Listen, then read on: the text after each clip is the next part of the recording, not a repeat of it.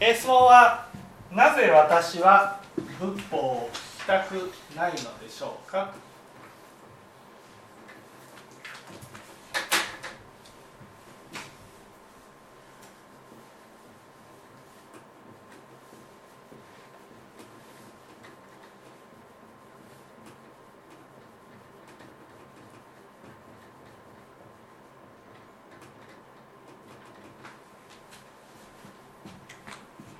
なぜだと思います。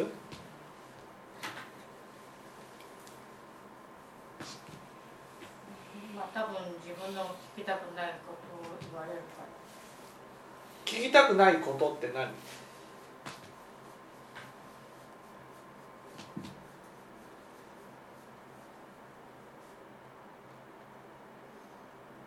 なぜ聞きたくないのか。これはねその誰しもあります誰しも聞きたくないっていう心がある。ね。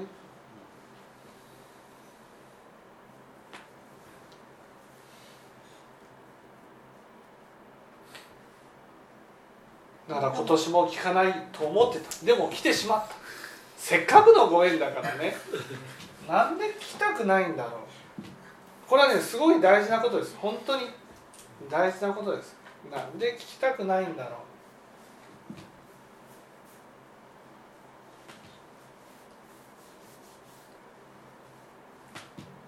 う？答えましょうか。なぜ聞きたくない？聞かない方が？気が楽？うん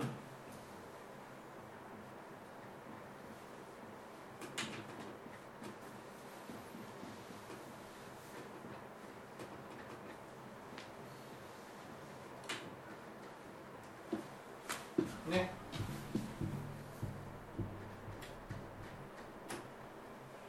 聞かない方が安心できるからです。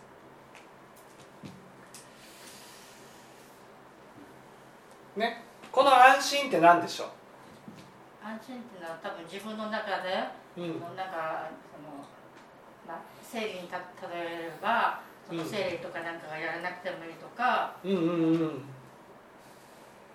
だから自分にとって都合のうんうん。いいこうんうんなんで都合がいいんですか？整理をしないと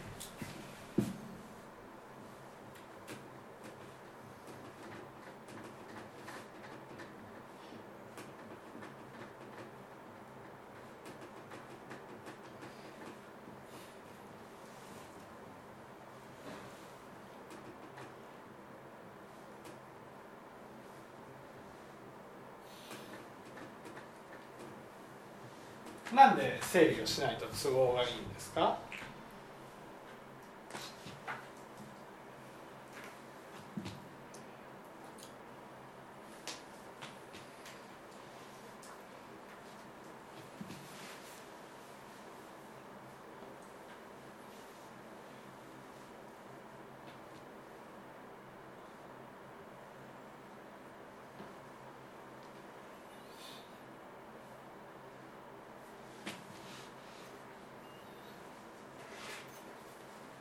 とた自分が楽を楽ができるなんで整理をしないと楽なんですか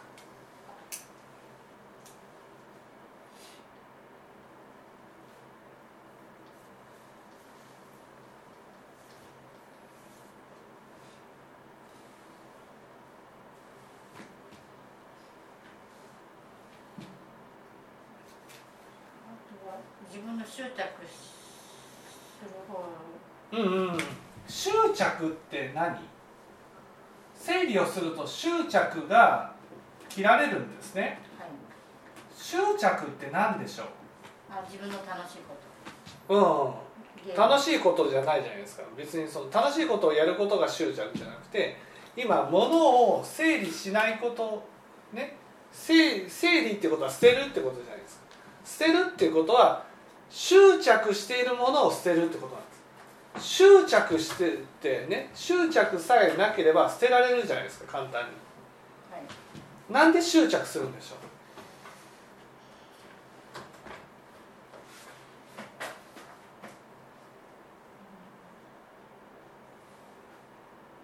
う？なんで執着する？そもそも執着ってねなんで起きるんでしょう？この執着がなければ整理をしてくださいって言ったらすすぐできる。ね。なんで執着というものが生まれるんでしょ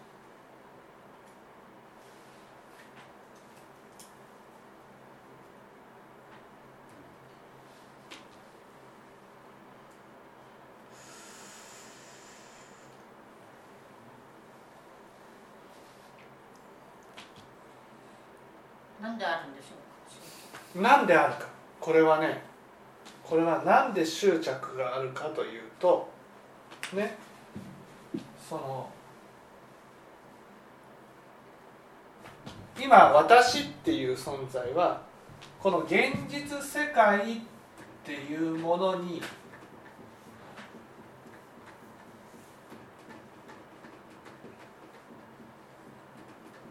ね現実世界っていうものがあってそこに私が生きていてね。そしてこの私という存在をその今で言ったら家の中にあるいろんなものが証明してくれてるんです。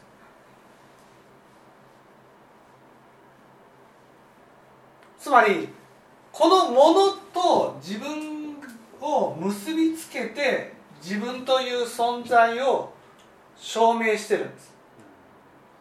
だから自分っていうのはこういうものを持っているものなんだと思ってるんです。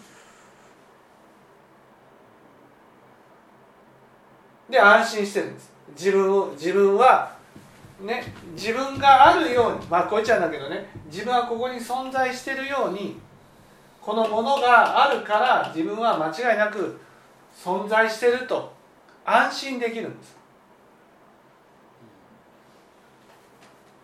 ね。だから自分という存在が現実世界に縛られてるんです。さて問題。いつまで？これは続くでしょう。死ぬまで。死んだらどうなるんでしょ死んだことないからわからない。いや考えてみてください。想像してください。死ぬってことは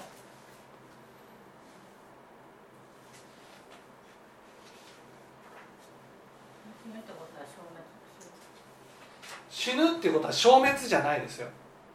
わかります？消滅じゃないんです。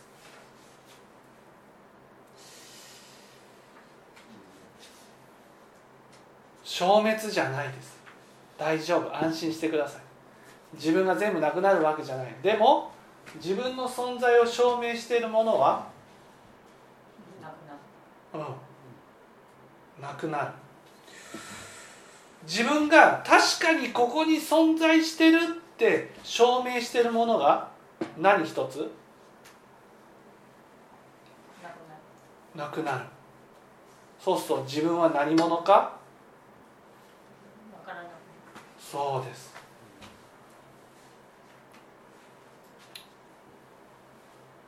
この時の不安はどれぐらいでしょう？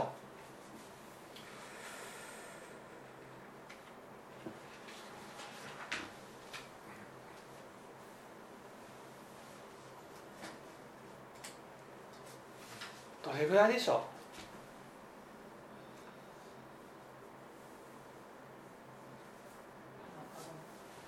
う？どれぐらいだと思います？ね？仏法を聞きたくないっていうことは聞かない方が安心だから。この安心っていうのは自分は確かに存在してるって証明できることが安心なわけです。ね？ということは安心できるってことは不安を抱えてるってことですよね。その不安はいつやってくる？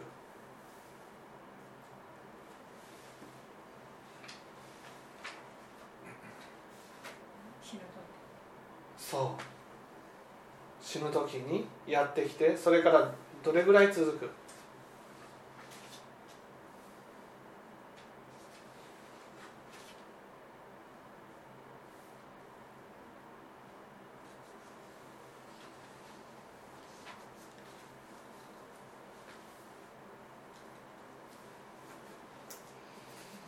らい続くかわからないうん大丈夫です果てしなく続きます。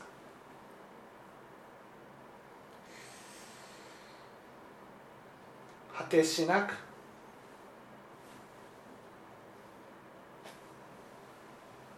死んでも届はい？くじゃあ自分が死んでしまってからも届くんですか？もちろん。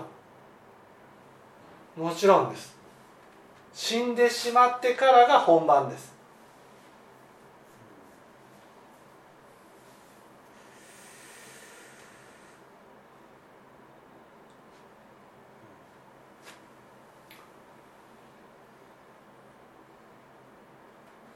仏法を聞かない方が安心できるって思ってるってことはですよ。何度も言うように仏法を聞くと不安になるんです。何が不安か。今自分が思ってる自分は本当は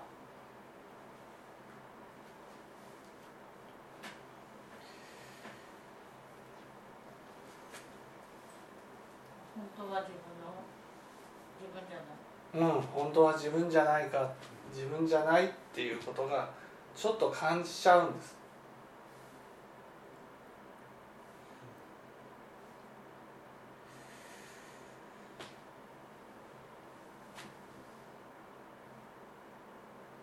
感じちゃうんですよ。本当に感じちゃうんです。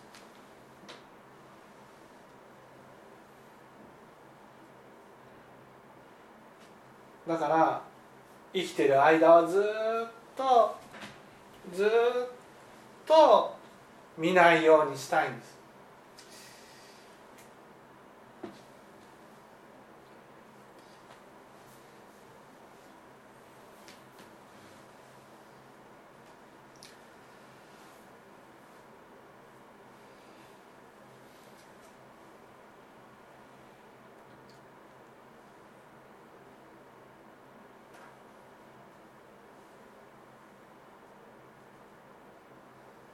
ヒマラヤの山頂にカンクドリ。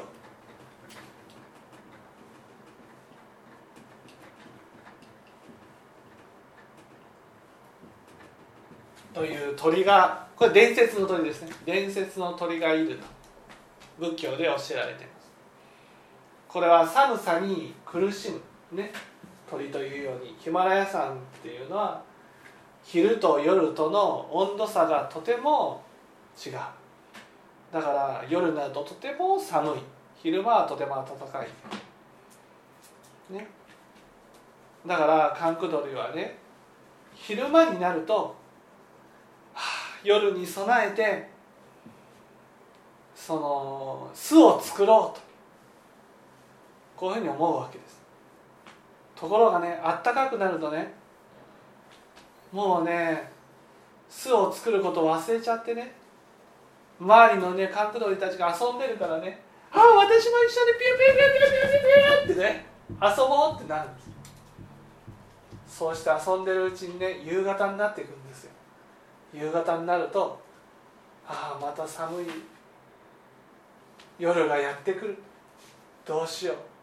思う。そしたらどうします？慌ててやったもんそう。もうこんな巣を作っても間に合わない。もうどうせ間に合わないな最後まで遊びきろ。ピュピュピュピュピュってね全力で遊ぶんですそうやってまた冬を冬じゃ夜を迎えて嘆くんですバカだったバカだったバカだったね。これは人間の姿だと例えられる。私たちはね死んでいる時はこのね寒さに苦しむ鳥のようにね猛烈な不安の中を耐えてるんです。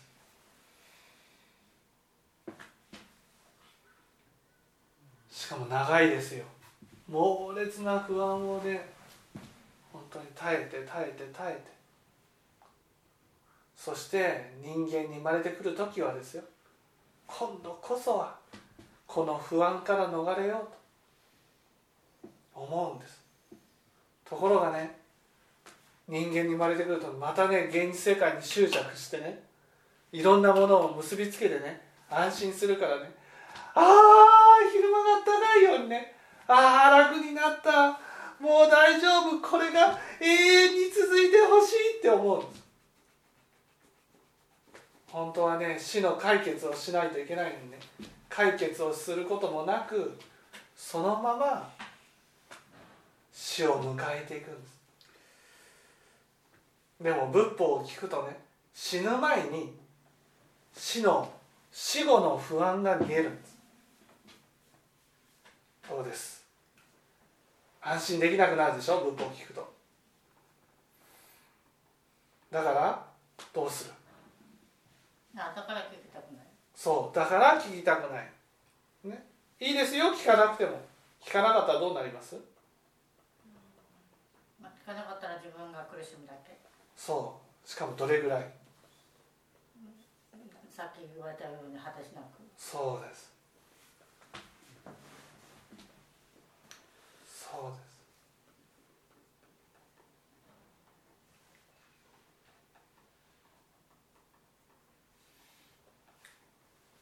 いいですか？そんな不安な世界が待ち構えてるのに解決しなくて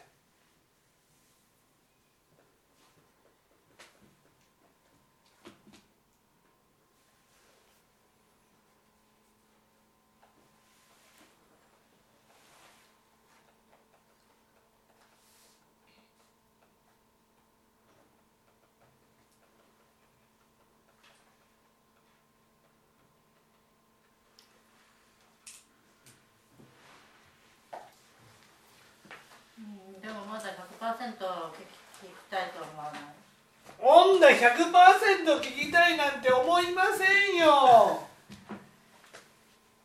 聞きたいなんて思わない。思わない。うん思わない。思うことなんて起きない。そうでしょ？だって聞いたら認めないといけないんですよ。死後に不安があるってこと。でも聞かなければもしかしたらもしかしたら？もしかしたら？聞かなかったら？聞かなかったら？もしかしたら？うん聞かなかったら？もしかしたら死なないかもしれないんですよ。いやそんなね、まあ、死ぬなんてことは間違いなんですよ。うん間違い。私は永遠に生きておれるんです。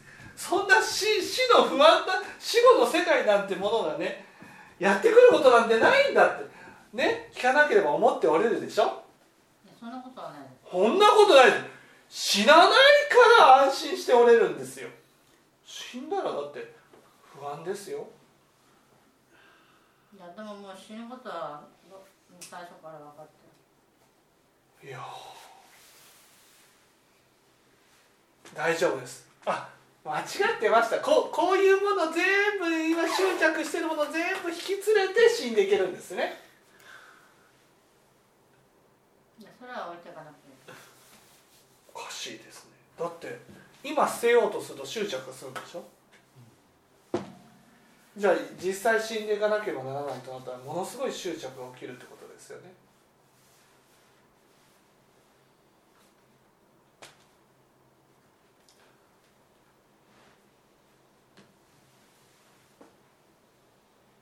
そうじゃないですか？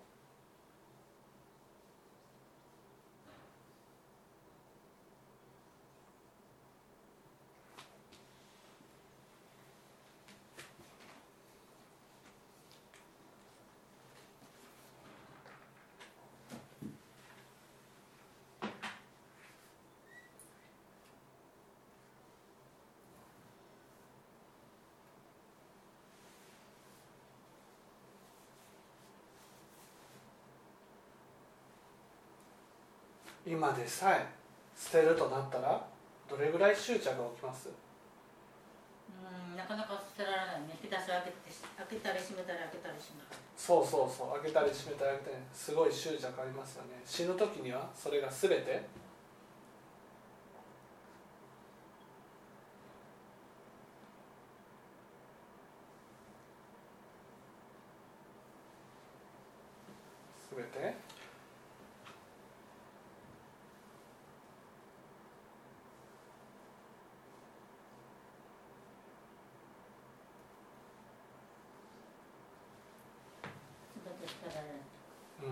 そしたらその時に出てくる執着は執着っていうのはね不安の裏返しですよ、ね、不安だから執着が生まれる。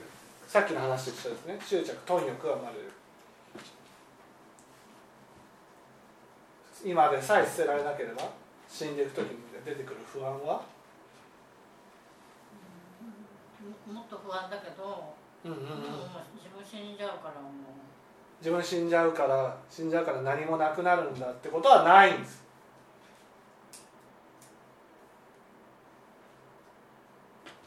ね、仏教の教えから言うと私たちには業があって死んだら何が残る？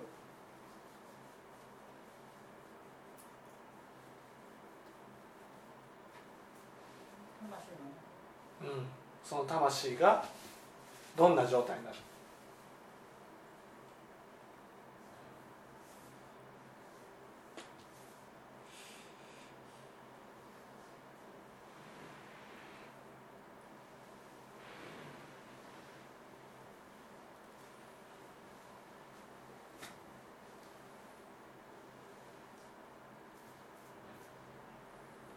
どんな状態になる？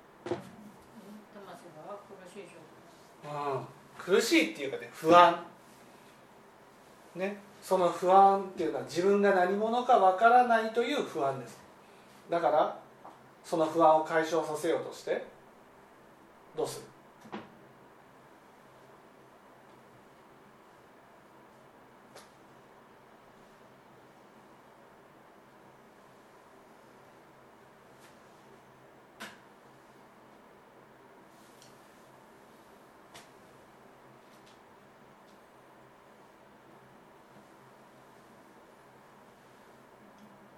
わからない自分は何者かわからなかったらどうしたら手っ取り早く自分を感じることができます？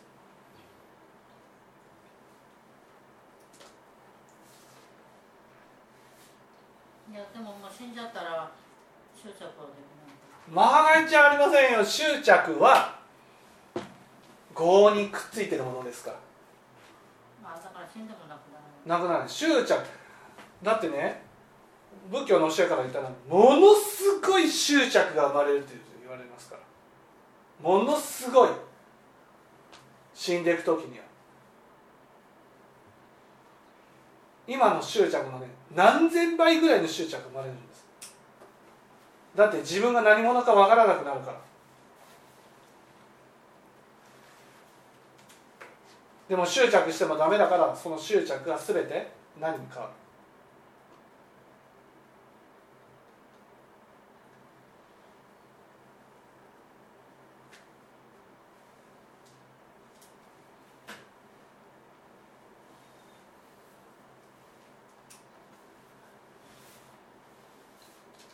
執着が全て。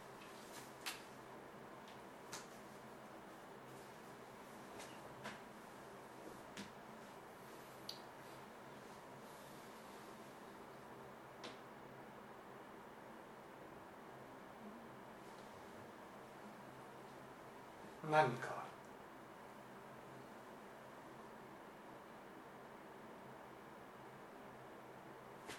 変わるまあでも自身がななくなるわけ。なくならないんです。あ自分がなくなるのはこの現実世界と結びついている我がなくなるだけです。だから今自分だと思ってるものはなくなるんです。きれいさっぱり。でも今自分だと思ってない業が残っていくんです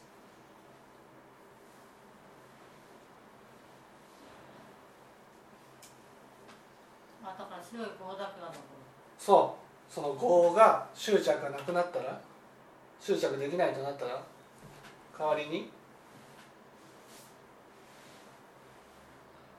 何が残る？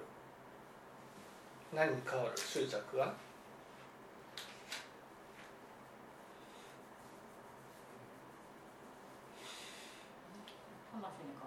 うん。不安に変わる。不安の塊で不安を解消するためにどうする？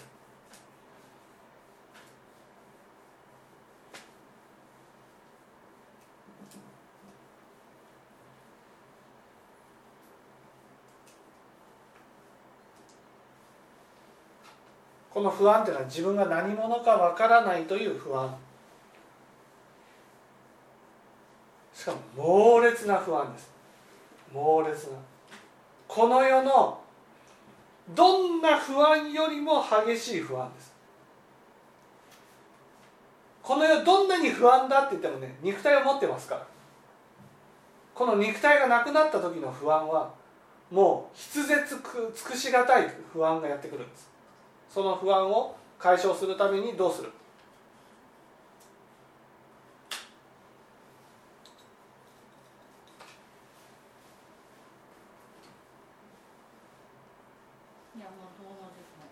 どうもできない。ことはないですよ。私たちはその不安を解消するために自分の魂を自分で「うわ!」ってね傷つけるんですそうするとね。もうた心から血が吹き出る。苦しい苦しい苦しいけど安心なんです。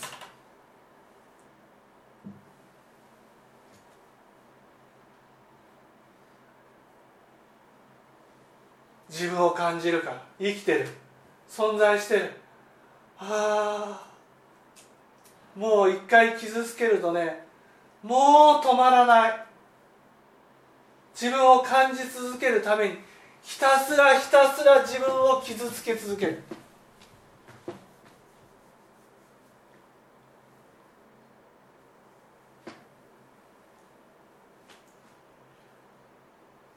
とんでもない苦しみが待ってます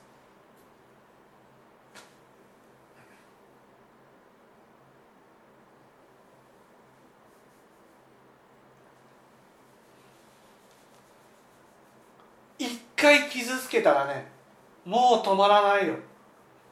かりそめの安心を得るためにねどれだけでも傷つけ続ける。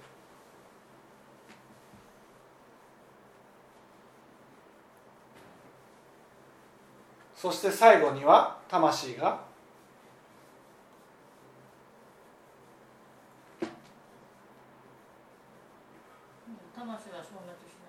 崩壊するんですそうすると苦しみはどうなる？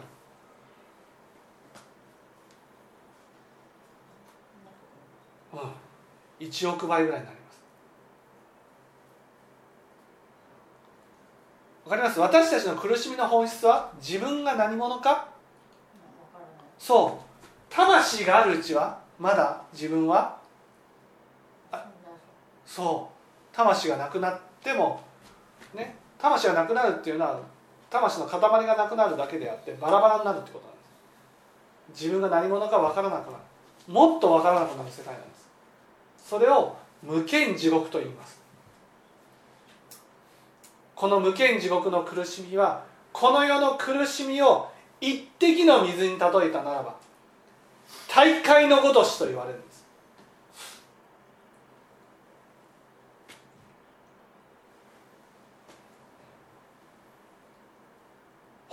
んどの人が無間地獄に落ちるんです。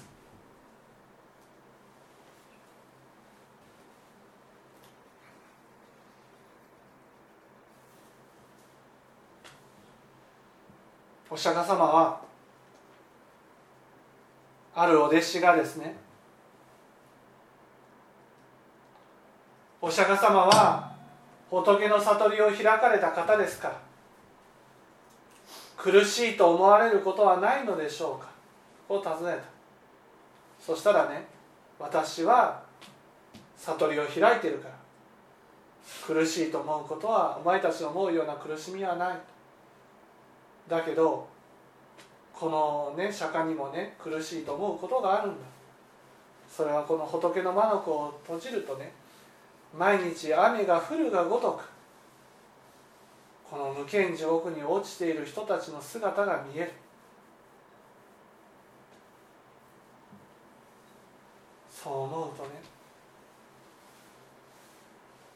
かわいそうでかわいそうでしょうがなくて苦しまずにはおれないんだ。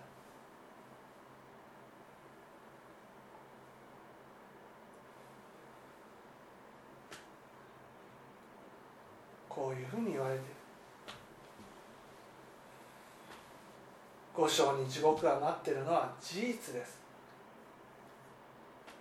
だからだからだからどうなんですか？だから仏法を聞きたくないんです。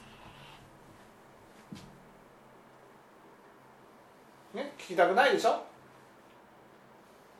聞いたらそんなことが分かっちゃうから聞きたくないってことは？当然？魂が？うん。魂は知ってる。そういう世界があるってことが。知ってるんです。知ってるの。体験してきたの。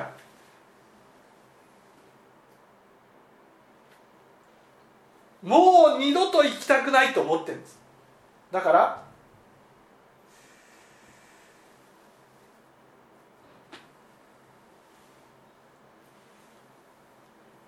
もう二度と行きたくないと思ってるからだから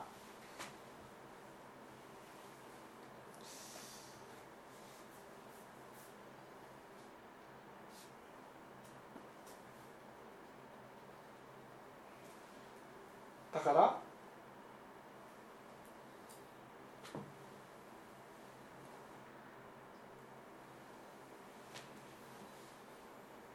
だから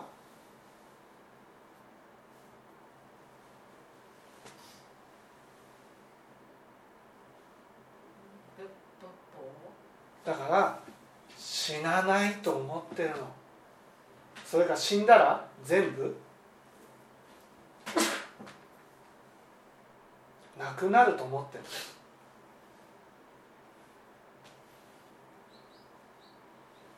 全部なくなると思えば死ぬのは怖くないですよね。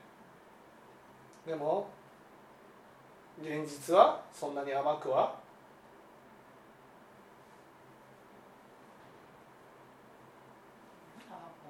甘くはないんです。甘くはない。だって本当に死んで全部なくなるなら執着は？今執着することは？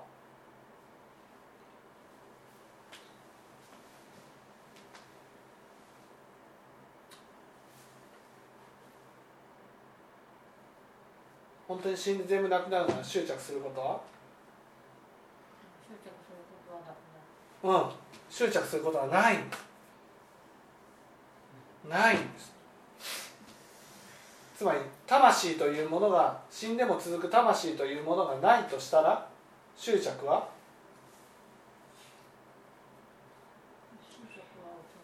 起きない。でも執着あるってことは？魂が？そしてその分だけ？そうですどうですか？仏法聞きたくないけど聞かないといけないと思いました？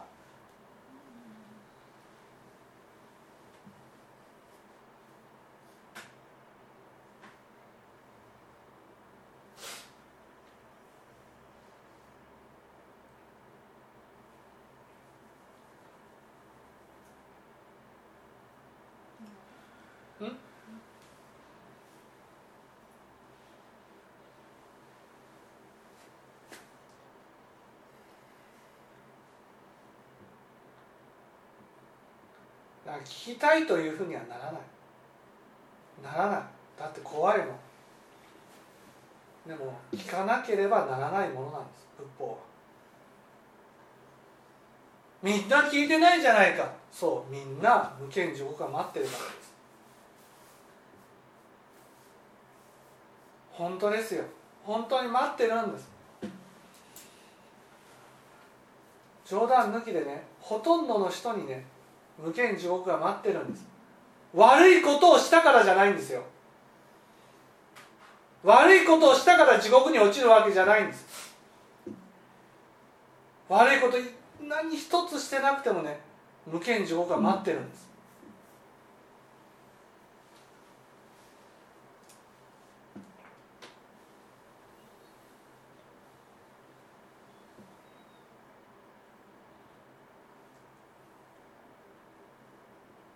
だから現実世界にとらわれることのないね自分をちゃんと感じられるような身にならないと五章は大変な一大事が待ってるんです。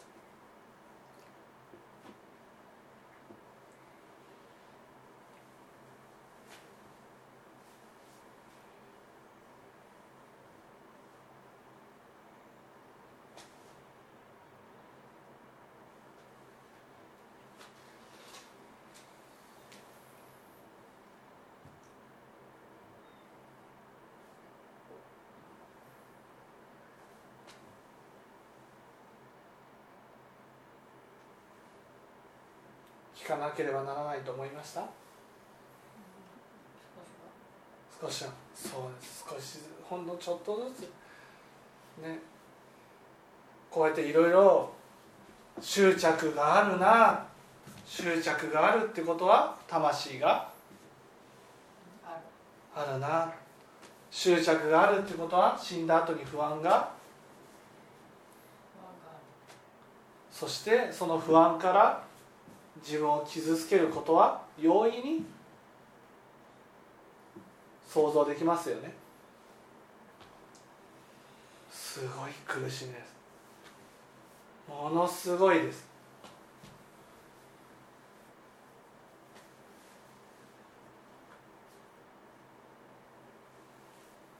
まあね聞きたくなければ聞かなくてもいいです。でもその五章の責任を取るのは自分自身です。本当にね冗談抜きで冗談抜きで待ってますから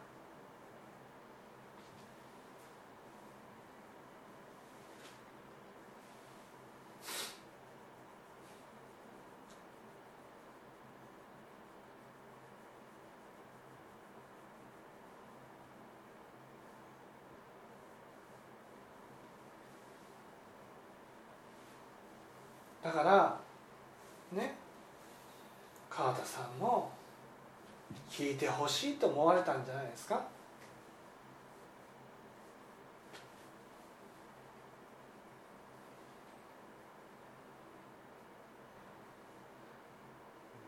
分かっていただけたでしょうか？